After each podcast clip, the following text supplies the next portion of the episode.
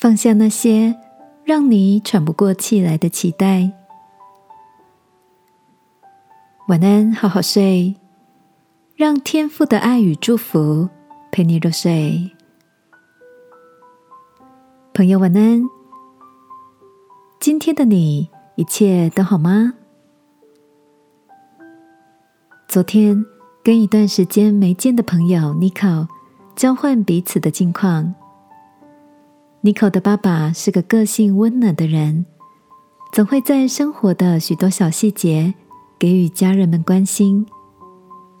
他弟弟也承袭了爸爸贴心细腻的性格。妮可说：“家里有两个暖男，应该是件很棒的事。”但他却常觉得很有压力，因为爸爸总会把他拿来跟弟弟比较，希望他可以用同样的方式来付出。久而久之，让他觉得很有压力。这些累积的负面情绪，也让他产生了严重的自我怀疑。看着眼睛泛红的妮可，我告诉他。每个人都有自己表达爱的方式，不需要因为无法复制他人的付出或达不到对方的期待就感到沮丧，因为你也有别人复制不来的性格和优点啊。妮可听了我的回应，微笑点点头说：“谢谢你提醒我，该学习画下界限。”试着不把所有的期待都背在肩上，才不会重的让自己喘不过气来。